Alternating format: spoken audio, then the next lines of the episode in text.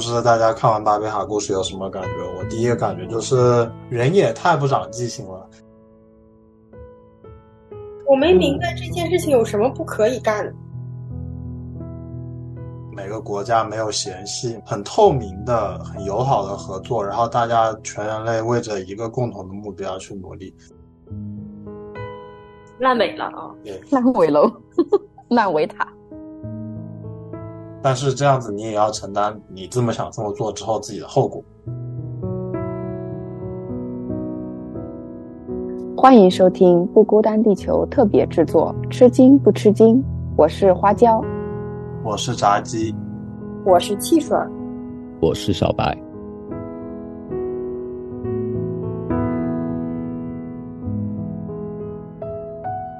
欢迎来做客《不孤单地球》，在这里啊。我要提前问大家一个问题：你们猜猜看，全世界一共有多少种语言呢？在录音之前啊，我去在谷歌上面放入了这个问题，出现的答案呢，也着实吓了我一跳，因为我实在没想到，居然有五千六百多种啊！虽然这当中有很多语言已经没有被使用了，可是纵观历史，我们就知道这么多不同的语言都真实的发生过啊！很叹为观止。那你可知道，曾经我们全人类都有一个共同的语言吗？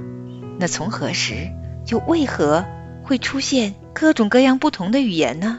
今天，让我们跟着吃惊不吃惊的小伙伴一起进入《创世纪》的第十章和第十一章，来探寻答案吧。我们使用的圣经版本是圣经当代译本。准备好了吗？三、二、一，Let's go！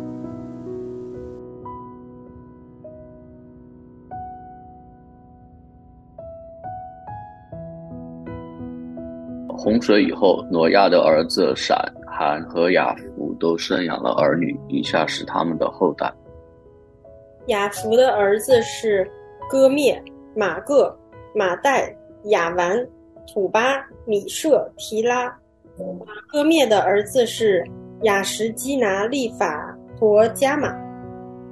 雅完的儿子是以利沙、他是基提、多丹。雅弗的这些后裔按宗族、语言和民族分散在各海岛。韩的儿子是古时、麦西、弗、迦南。古时的儿子是西巴、哈菲拉、撒弗他、拉玛、撒弗提加。拉玛的儿子是施巴和底旦。古时也是宁路之父，宁路是世上第一位勇士。在耶和华眼中是个孔武有力的猎人，因此有俗话说：“要像宁路那样，在耶和华眼中是个孔武有力的猎人。”他首先在士拿地区的巴别、以利、亚甲、贾尼各地建国，后来扩展到亚述，在那里建立了尼尼微、利和伯、加拉各城。又在尼尼微与加拉之间建立了利先大城。麦西的后代有路低人、亚拿米人、利哈比人、拿弗土西人、阿斯鲁西人、加斯路西人和加菲托人。菲利士人是加菲托人的后代。迦南生长子希顿和次子赫。他的后代还有耶布斯人、亚摩利人、格加萨人、西魏人、亚基人、希尼人、亚瓦底人、喜玛利人和哈马人。后来迦南各宗族散居在各地。迦南的疆域从西顿向基拉尔延伸，远至加萨，再向索多玛、俄摩拉、亚玛、西边延伸。远至拉沙，以上记载的都是韩的子孙，他们根据自己的宗族、语言、地域和民族散居各处。雅弗的哥哥闪是希伯子孙的祖先，闪的儿子是以兰、亚述、亚法撒、路德、亚兰，亚兰的儿子是乌西、户勒、基天、马什。亚法萨生沙拉。沙拉生希伯，希伯有两个儿子，一个名叫法勒，意思是分开，因为那时人们分地而居。法勒的兄弟叫约摊，约摊生亚摩达、沙列、哈撒马菲、耶拉、哈多兰、乌萨德拉、俄巴路亚、比玛利、士巴、阿菲哈菲拉、约巴，这些都是约旦的儿子。他们居住的地方从米沙直到东边的西巴山区。以上记载的都是闪的子孙，他们按照自己的宗族、语言、地域和民族各散居各处。这些人都是洪水以后挪亚三个儿子所生的子孙，他们按着自己的族系散居在各地，后来成为地上不同的民族。那时，天下人都用同一种语言，讲同一种话。人们向东迁移时。在士拿地区找到一处平原定居下来。他们彼此商量说：“来呀，我们烧些砖吧。”他们用砖做石块，用柏油做水泥来造塔。说：“来吧，让我们造一座城和一座高耸入云的塔，这样我们可以扬名天下，不致分散在地上。”耶和华从天上下来，要查看人建造的城和塔。耶和华说：“看啊！”他们同属一个民族，都用同一种语言，现在就做这样的事。如果继续下去，他们会为所欲为。让我们下去变乱他们的语言，使他们彼此言语不通。于是耶和华把他们从那里分散到世界各地，他们便不再建造那城了。因此，人称那城为巴别。因为耶和华在那里变乱了人类的语言，把他们分散到世界各地。以下是闪的后代：洪水过后两年，闪一百岁生亚巴萨，之后又活了五百年，生儿育女。亚巴萨三十五岁生沙拉，之后又活了四百零三年，生儿育女。沙拉三十岁生希伯，之后又活了四百零三年，生儿育女。希伯三十四岁生法勒，之后又活了四百三十年，生儿育女。法勒三十岁生拉吾，之后又活了二百零九年，生儿育女。拉吾三十二岁生希路，之后又活了二百零七年，生儿育女。西路三十岁生拿赫，之后又活了二百年，生儿育女。拿赫二十九岁生他拉，之后又活了一百一十九年，生儿育女。他拉七十岁后生了亚伯兰、拿赫和哈兰。以下是他拉的后代：他拉生亚伯兰、拿赫和哈兰，哈兰生罗德，哈兰比他父亲拉他拉先去世。他死在自己的家乡加勒底的乌尔。亚伯兰和拿赫都娶了妻子。亚伯兰的妻子名叫撒莱，拿赫的妻子名叫密加，是哈兰的女儿。哈兰是密加和一家的父亲。撒莱不能生育，没有孩子。他拉带着儿子亚伯兰、孙子哈兰的儿子罗德儿媳妇儿。亚伯兰的妻子萨莱离开加勒底的乌尔，前往迦南。他们来到哈兰定居下来。他拉在那里去世，享年二百零五岁。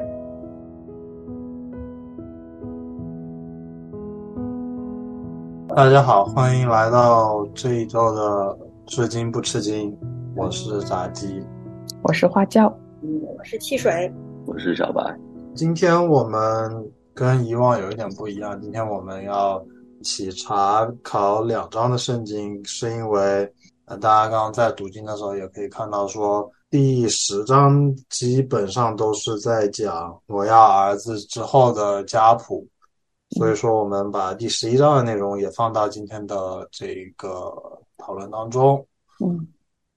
第十章的家谱虽然看着很长，但是其中有一些名字，他用了多一点的那个篇幅去描述。比如说，在这个第八节这里，他第八节、第九节这里，他描述这个古时的时候，嗯特其实他在古时身上用了很多的笔墨，别人都是一笔带过，他在古时这里，他在古时这里用了四章来五章，一共五章来来来描述他是一个怎么样的人，以及他后面做了一些什么样的事情。嗯然后再往后面还有一些名字，虽然大家可能现在看的很陌生，但是他们后面陆陆续续都会再次进入到我们的视线当中。嗯比如说非利士人、耶布斯人、亚摩利人，嗯以及后面说到的迦南。我们上一章提到说迦南是被咒诅的那一个，对吧？好我们现在看到说迦南的人的后代有耶布斯人、亚摩利人、格加萨人等等等等，以及他的疆域延伸到加萨，然后索多玛、俄摩拉。现在就是大家看着可能没有什么感觉，但是慢慢到之后，就附在迦南身上的这个咒诅，慢慢的就会在后面的故事当中，呃，展现出来了。嗯所以嗯我们先对它这些地名和名字有一些熟悉。然后这里有一句话，它在这个第十章的时候出现了很多次，大家知道是哪句话吗？就是谁谁谁这些后裔按宗族、语言和民族分散在各地吗？哎，对，其实我看到的也就是这句话。他们每在介绍完，就是相当于是一个人的后代之后，他们就会就圣经就会用这样一个话语来总结。然后我们再是再结合第十一章的来看，就是第十一章的时候，他开头就说，他说天下人都用共，呃，都用同一种语言讲同一种话，并且后面第四节他说不致分散在地上。然后从第十一节再回到第十节来看，它这样一个叙述的顺序好像不是一个根据时间来叙述的顺序，不然的话它就前后矛盾了。所以这也是一个原因，就是为什么我们要把第十章和第十一章，呃，放在一起来看。就是第十一章当中讲到巴别塔这个故事，其实是发生在这个家谱，就是延续到后面当中的一件事情，而不是说他讲完这些家谱之后，后面才发生巴别塔这样一件事情。嗯他在这里不是按照一个时间的顺序，然后来排第十章和第十一章的。嗯，对，我想起来我们这个呃旧约的教授啊、就是他在跟我们讲希伯来文写作的这种习惯的时候，他就讲到啊、就是像每一个语言它都有自己的写作的思路和特色一样啊、比如说英语它的一个跟中文不一样的地方就是它的逻辑性特别强。就是它的前后两个句子之间一定是有逻辑关系的，比如说前一句是后一句的原因啊，或者后一句怎么样。然后这个希伯来语它的一个写作的特点就是它会它会从不同的角度去讲述同一件事情，就是比如说像创世纪第一章和第二章，就是他们都讲的是啊、呃上帝最初创造的时候的事情，就是看起来好像前半部分是在重复。嗯，前面啊、呃，上帝创造这个宇宙的事情，但是它的第二章它的侧重点会不同，它会从另外一个角度来讲这个神的创造。就是刚才炸鸡讲到的这个点，就是我之前没有注意过，但是你你说的时候，我觉得就是，呃，就是他在从另外一个角度来来讲，或者是补充啊、呃，为什么人们会分散在各地？就是所以确实，他这个地方如果说。嗯，不是以时间来来定，而是他又又重复了一下之前已经讲过的，但是他他呃添加了补充了一些细节或者是背景在里面，这样你讲得通。大家对这一系列的家谱有什么问题吗？还有一个特别有意思的点就是，他在圣经在这里首先首先讲了雅弗和韩的后裔，然后讲了。闪的后裔，但是在第十一章后面的时候，他又开始回来回回来讲这个闪的后裔，但是他这次是挑了闪后裔当中的一支来特别的讲。嗯，圣经在这里这样的安排也是有特别的意思的。嗯，他在第十一章后面讲闪的后裔的时候，里面出现了很多重要的人物，以及我们后面要看到故事的主人公亚伯兰，嗯还有他的侄子罗德，以及他们各自的就是妻子，相当于是他在前面讲了闪之后，他们又单独的挑了闪中间的一只拿出来仔细的讲，后面就要开始像讲故事一样，这里给了一个开头，然后后面继续讲了。那我们今天的重点还是回到嗯巴别塔这一个故事。嗯，呃，我们说巴别塔之前，我可不可以分享一些，呃，就是第十章里面的，就是我看见的一些小惊喜？可以呀、其实里面有好多的名字在圣经后面有再出现过，或者是嗯，在在后来的这个历史其他的历史记载当中有出现过。就是呃，我后来发现的时候还觉得挺惊喜的。嗯，比如说那个马代，就是第二节啊、马代就是在嗯这个巴比伦陷落之后，那个就产生这个波斯马代王朝，就是就是，所以我我我就想，就是这个马代是不是就是那个时候的马代？就就是波斯帝国，就是我印我印象挺深刻的，其实是那个什么《倚天屠龙记》里面那个小昭不是 波斯的圣女吗？我就就是就是这就冲这一点我还挺感兴趣的。然后雅玩其实就是那个就是雅典，就是后来的希腊，就是第六节韩的儿子是古时，麦西，古时是那个埃及的南部，然后还有埃塞俄比亚，然后麦西也是跟埃及有关系，我印象当中啊。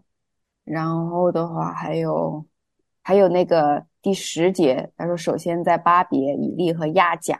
亚甲后来也出现过，就是上帝让扫罗去灭的那个族，但是他就怜悯那个国王，就没有灭他。耶和华就很生气，就惩罚了这个扫罗。然后再后来到以斯帖记的时候，这个亚甲族的一个后代就要灭以色列人，差点就成功了。然后耶和华是是用这个莫迪改和以斯帖去去把这个这个亚甲亚甲的后人给他灭了。然后后来就是亚述嘛，就是十一节亚述帝国，然后以及亚述国的这个首都尼尼微，呃，就就就是大家也应该就还挺熟悉的。然后在圣经的后面，在在那个呃约约拿记吧，就是神差遣先知约拿去呃去去跟尼尼微的人说，你们要悔改吧，不然我就要灭了你们这个城。这个后面也有。跟这个亚述和尼尼微有很大的联系，然后耶布斯人后来也有很，就是就是也有圣经里面有有一些人物是耶布斯人，就是第十九节索多玛和俄摩拉，就后来上帝灭的这两个城，也都还挺熟悉的，大家。第二十二节亚兰的儿子是乌斯、户勒、基铁和马师，就是乌斯是那个地方，就是约伯记里面就是约伯出生的地方。就是他们古代很多人把这个地方命名为一个名字，就是他们他们的祖先在这个地方就把这个地方命名为那个名字。所以我想，可能约伯他的祖先就是乌斯。我记得，哎，我记得这哪里有一个人，他的后代有一个叫赫的后代。我后来去专门查过这个赫，就是就是他就是赫梯人。我为什么对这个赫梯人挺感兴趣呢？就是因为以前我看过一部穿越小说，就是女主人公穿越到埃及。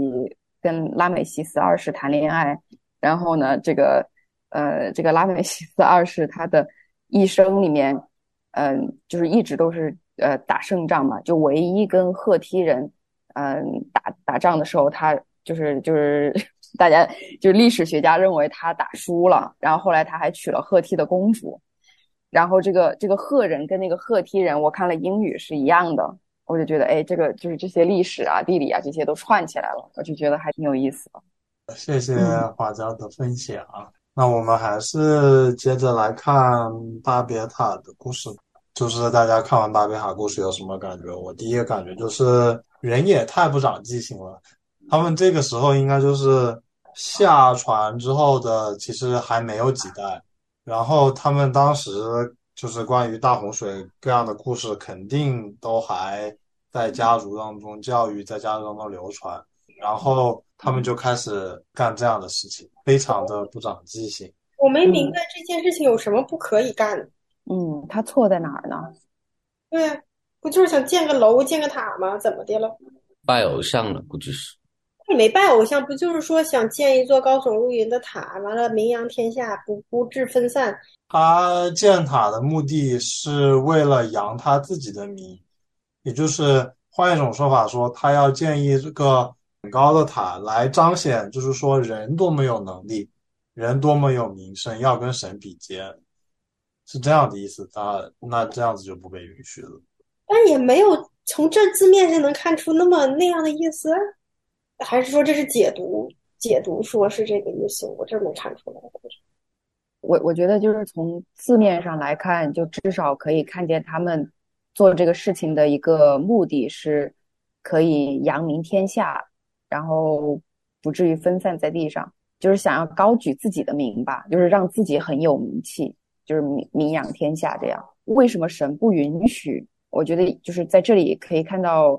神他说的一个字面的原因，就是如果继续这样下去，他们会为所欲为。就是神知道，如果神不去插手这件事情，任由他们继续这样做的话，就是会导致人为所欲为。所以，至少从字面上看，能看到是神插手的原因是这样，就是他不愿意让人为所欲为。我当时读的时候，我觉得我就不明白，为什么人建个塔，它的后果就会导致人为所欲为。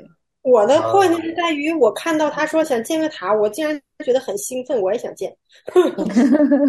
对，然后他说不能建，我就想说 why why？你为什么会感觉很兴奋呢？你是不是感觉就是说人这种聚集在一起，万众一起，很团结，可以干到任何事情？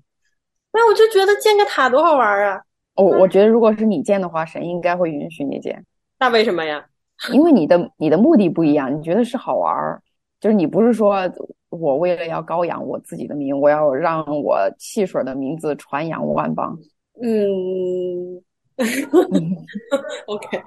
我觉得现在就是当时建巴别塔，它的那种出发点就跟后来法老要建金字塔那种感觉有点像。法老为什么要建金字塔呢？法老为什么要建基霍城？他就是要向外宣扬，宣扬觉得自己。多么有权利，自己的国家多么有财力，嗯，不仅生前要给自己怎么样，身后也要给自己怎么样，嗯，所以说他建这个东西的出发点就就在那里。虽然你表面上看上去他只是建了一座塔，但是神不是看人外面，神是看人心里面怎么想的，一眼就看穿了人心里面是怎么想，所以就不行。然后我们还有一个就业的教授，就是他在分析这一段的时候，他他就讲到说。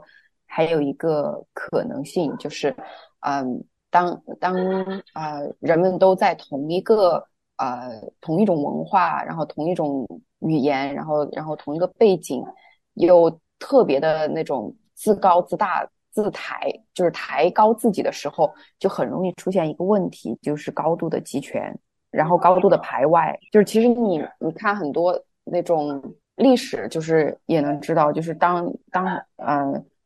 本来是不同的人聚集在一起，然后都要求所有的人都遵循一种价值文化，或者把所有的那种棱角都磨去，把所有的不同都去掉，不准你有其他的不同，然后只能有一个标准来生活，来塑造自己价值观的时候，其实对这个民族、对整个这个文化的这种成长是特别特别不好。而且看过这个故事之后，其实我曾经经常会想说。能不能有一天，这个世界能够变成大家每个国家没有嫌隙、很透明的、很友好的合作，然后大家全人类为着一个共同的目标去努力？但是每次在想这件事情的时候，愿景很好，但是看到了巴别塔这个事情之后，我就觉得我这个想法可能永远不会实现了。之前的时候，人是很团结、很统一的，但是。发现统一起来的时候，他们拿了这样的机会做了不好的事情，那他们从此就没有这个机会了。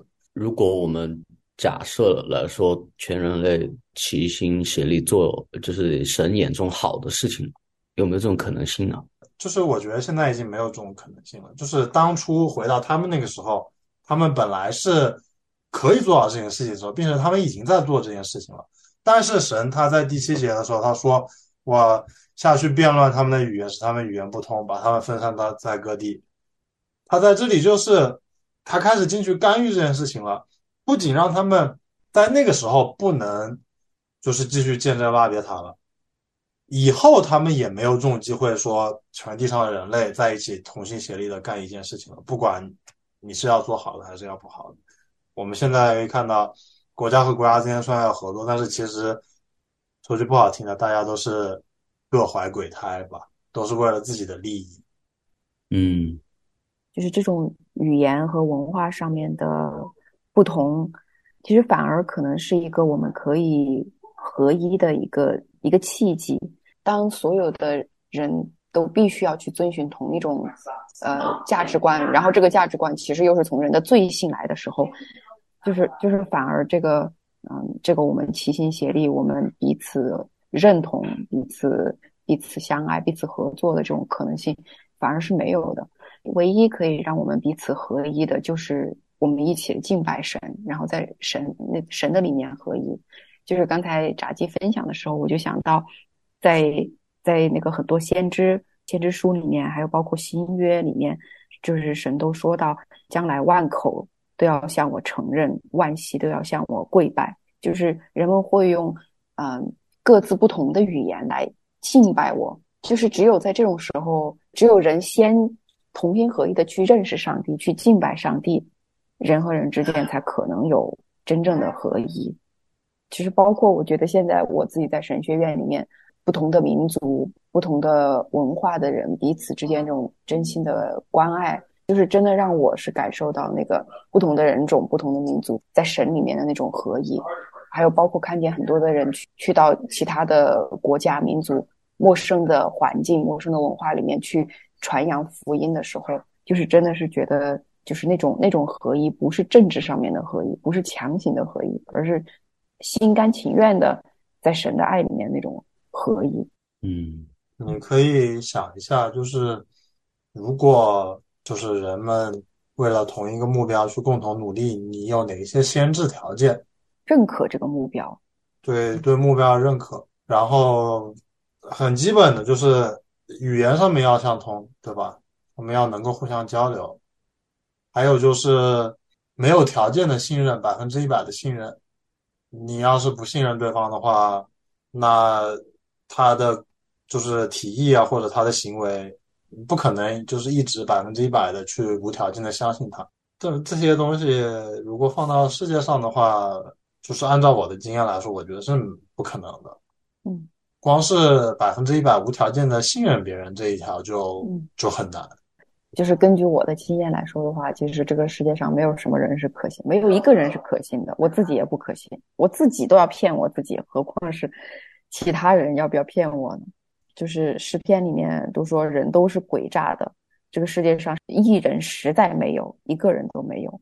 连我自己都不要去完全的相信我自己，但是圣经里面教导说，这个世界上我有一个存在是可以完全相信的，就是就是神他自己嘛，因为神是良善的，神是没有诡诈的，神是圣洁的，所以我们我们可以相信神。就像刚才我们说到那样，就是当我们每一个人都是在做神让我们去做的事情，都是在去敬拜神的时候，我们可以彼此合作。去朝着共同的这个目标努力，知道在我尽心尽力去做神让我做的事情的时候，就是神会保证这个事情的结果，也会保证是这个事情的过程。就是很多时候，哪怕人是诡诈的，哪怕人是不可信的，但是我在做神让我做的事情的时候，我知道我可以信任的是神，即便人会辜负我，但是就是神他带出来的结果永远是好的。汽水刚刚想说什么？没有，我就是想到巴别塔，我很久，我大概初中的时候听听到过这个故事。完了，我当时就一个想法，我想说他为什么要这样？如果他不这样，我就不用学英语。就后来我出来之后，我就觉得，就语言的障碍其实导致中国其实就就各个国家可能别的也有吧，就导致其实很多东西没有办法流通，然后就很多知识就是会比较落后一点。但是我也不知道，他又怕说大家都说一个语言，可能就就大家要搞破坏那。然后我也不知道知识的流通性是不是好事儿了。大家现在都讲英语，然后都分享这种知识，那是不是一件好事儿？就是所有的事情都是有两面性的，你可以拿它做好的，可以拿它做不好的。就比如说，就是我们说的知识，它有很多方面，比如说科技、人文，科技有很多方面。但你像，就是有一些科技，如果你应应用在，比如说应用在军事上面科技，有的国家它要是掌握了军事上面的先进的话，那它就不会拿它来做好事了。那所以说，它就是通过让大家语言不通来抵消掉一些可能，就大家互通了所有的东西之后，会进行大规模的什么不可预测的发展。那我觉得这个方法有一点点太不可控了吧？就像我们刚刚跟小白讨论的，本来人是有机会，就是有能力作为一个整体，大家一起的去进步，去做一些好事情。可是人在一开始的时候就开始做坏事情。那我要通过这种方法来把你之后能够在一起合作达到的一些事情全部的可能性掐掉。你看见就是说人合作在一起，或者是各种东西流通，它的好的可能性当然是好的。可是你没有办法断绝人想做坏事的这种念头。可是他就算是就是让大家语言不一样了，现在大家也都讲英语，所以其实也没有治标不治本嘛。语言后面带来的还有文化的区别，文化的区别后面带来的，因为就是民族，然后国家分开了之后，分裂了之后，大家存在的信任问题以及就是价值问题，对这个目标的认可，这种种种的因素结合在一起来看，说现在不可能再回到那种大家没有嫌隙的一起合作的这种状况。所以说，在这里看到辩论语言只是它的一部分，但是它后面带出来的这个因素是很多的。比如说当时的苏联，苏联也是那么大一个集合，他们的语言什么的也没有问题，但是那么大一个集合到最后还是崩塌了，就是 doesn't work。他不能弄个什么神迹还是什么的，然后就让人断绝了这种恶的想法。就是在讲圣经里面很重要的一个点，一个基本就是神不会干涉人的思想和意志。就是他给你是自由的思想，你想干嘛，想想什么，想做什么都可以，他不会直接说干预你，往你脑袋里面强制设一个思想，说你今天就怎么怎么样或者怎么怎么样，他不会这样做，所以他也在这里也没有用这种方法。我们一直说神是全能的，就是神创造天地，他什么都能。你觉得他现在没有能力说让全世界所有的人都信主，让全世界所有人都不再犯罪吗？有，他有这个能力，但是他不这么做，就回到了我们刚刚那一点，他不会直接的干涉的你你人的思想，我们人有自由的意志，想什么做什么都是我们自己的选择，但是这样子你也要承担你这么想这么做之后自己的后果。这个问题超纲了，好吧？哎，所以巴别塔就是没建成，烂尾了啊，烂尾楼，烂尾塔。耶和华从天上下来，不是说没有人看过他吗？这描述的感觉，他真的是一个人，然后就下来了的感觉。在旧约时候，神和人那个关系还是很紧密的。我们之前看到说，在挪亚那个时代，神还亲自跟挪亚说话，不是吗？这也就是挪亚之后没多久的事情。然后再往前面，还有跟神同行的，让我们下去变乱他们的语言，我们。三个耶和华下来嘛？一起。对，好来很好，注意到了，这里是用的我们。花家想不想来解释一下，这是为什么用的是我们？旧约里面有的时候神用我们，就是讲的是这个三位一体的神。比如说神说，呃，我们要按照我们的形象来造人，他就说的我们。我比较倾向于这里讲的是三位一体的神。嗯。对，这里头我刚刚看读的时候有一个什么亚述，听着特别的耳熟，是不是有一个王国叫亚述王国？对呀，亚述帝国。对，对，亚述帝国是个什么什么情况？国家吗？现在还在吗？亡了，亡了。所以它就像古希腊一样，是一个存在过的国家。好了，大家对于巴别塔还有什么想讨论的吗？暂时没有了。没有的话，我们就接着往下面看。这个闪里面特别拉出来的一只，我们前面看到说，闪生了呃很多个儿子，然后这里特别提到了这个亚发撒之后的一一派，这个家谱停在了这个亚伯兰这里，然后后面就开始讲亚伯兰的事情，然后我们就可以隐约的、隐约的嗅到这个亚伯兰在即将会成为下面他是一个非常重要的人物。亚伯兰是亚伯拉罕吗？还是就是亚伯兰？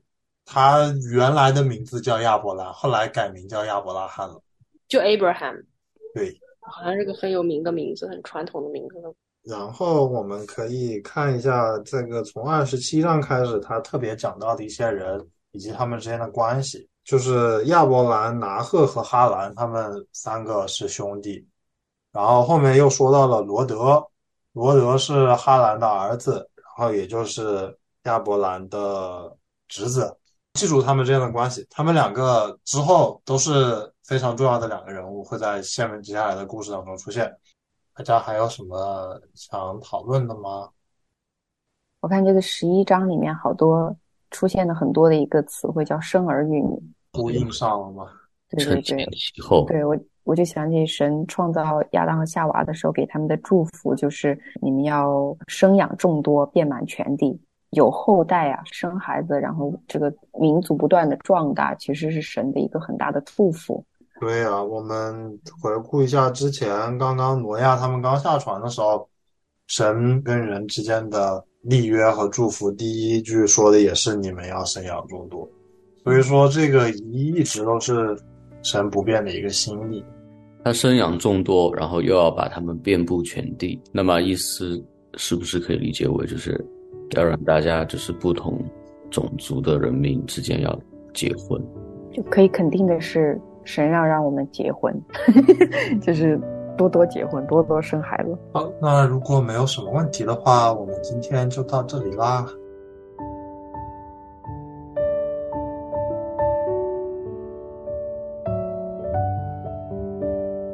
谢谢小伙伴们的分享。人啊，往往真的。是会随着自己的想法去过日子的，就像今天我们听到的巴别塔的故事。当小伙伴们分享的时候啊，他们说，这巴别塔呀，最后变成了烂尾塔，因为神介入了，语言也因此变成了各种各样的，人与人之间的沟通也产生了很多天然的障碍。当耶稣来的时候，圣灵来的时候，正如花椒的分享。神赐给了我们一个彼此相爱共同的语言，那就是爱的语言。因为爱，又让全世界不同种族的人可以一起同心合意的敬拜神。我曾听过一个大合唱，有的人是用国语，有的人是用广东话、闽南语，还有英文。但是啊，当我们唱同一首歌敬拜神的时候，那声音真的是很美。所以。当圣灵赐下合一的心的时候，我们一起敬拜的时候，圣灵亲自见的神的国度是会完美合一的。今天，当我听到他们说这巴别塔变成了烂尾塔的时候，其实啊，我会心的一笑。这形容真的是很形象，因为在我自己的生命中也曾出现过很多次的烂尾塔，那就是因为。我太想随心所欲，照着我自己的想法去做事情的时候呢，圣灵因为爱我，会来管教我，会拆毁我自己手中的工作，有的时候会在我的人生路上挂上一个大大的停止牌，禁止我做很多我自己原本想做的事情，所以我自己想做的就会变成了烂尾塔。虽然那个时候我会不服气，甚至生气，可回过头。总会发现，原来神的禁止背后是那一份浓浓的天赋的爱。用个比方来说吧，你开车走上了一条从未走过的路，按着地图，这条路是一条近路，可以让你早一点到达想去的地方。然而，你开着开着，突然眼前就出现了路障，没有办法，你无法跨越，只好调转头回到你的起点。再找另外一条路，你当然会沮丧，也不明白为什么，因为在那个路障上面并没有标识出原因。可是如果你坐上直升飞机，再看那条路的时候，你会发现那一条路的尽头出现了非常大的一个断裂带。若是你继续往前行，很有可能会车毁人亡。很多次都是靠着天父给我出了停牌，让我的人生当中受到了很大的保护，也让我从心里一次次感谢赞美他。如果我们每一个人都能够认识这一位爱我们的天父，该多好！在我们人生当中会有黑暗期，也会有其实是自己把自己的生活给搞砸了的时候，我们都不知道该怎么重新再走上正确的路。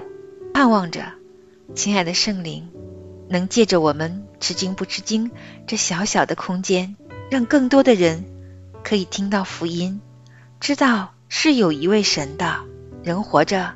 最最重要的就是认识他，敬拜他。愿他所赐下的话语、真理的光，进入很多人的心中。愿主耶稣的生命亲自可以吸引更多的人，愿意来寻找他。寻找的，愿主耶稣亲自保守。寻找就寻见，也期待下一次和您相会在我们的不孤单地球。我们可以一起品尝主恩的滋味。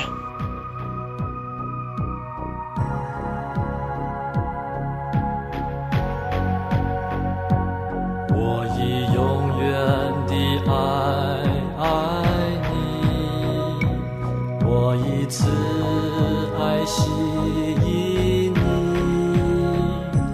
凭你永远归我为妻用一次爱成世代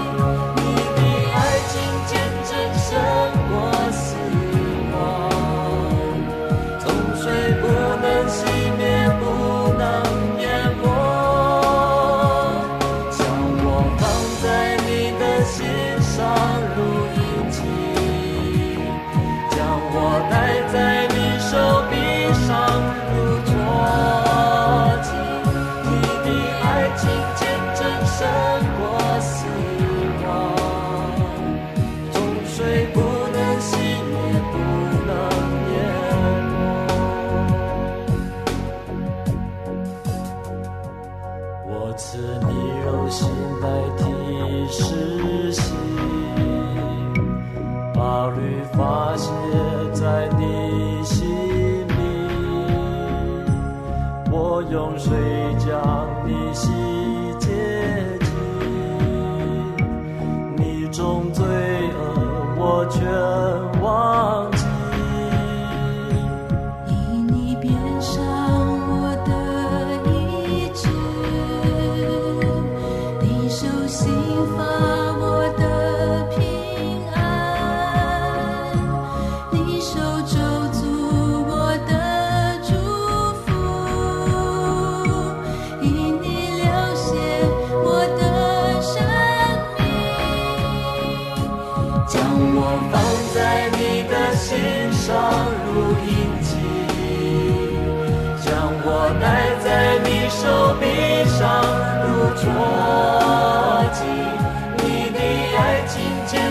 胜过死亡，纵水不能熄灭，不能淹没，将我放在你的心上如印记，将我戴在你手臂上如戳记，你的爱情见证胜过死亡。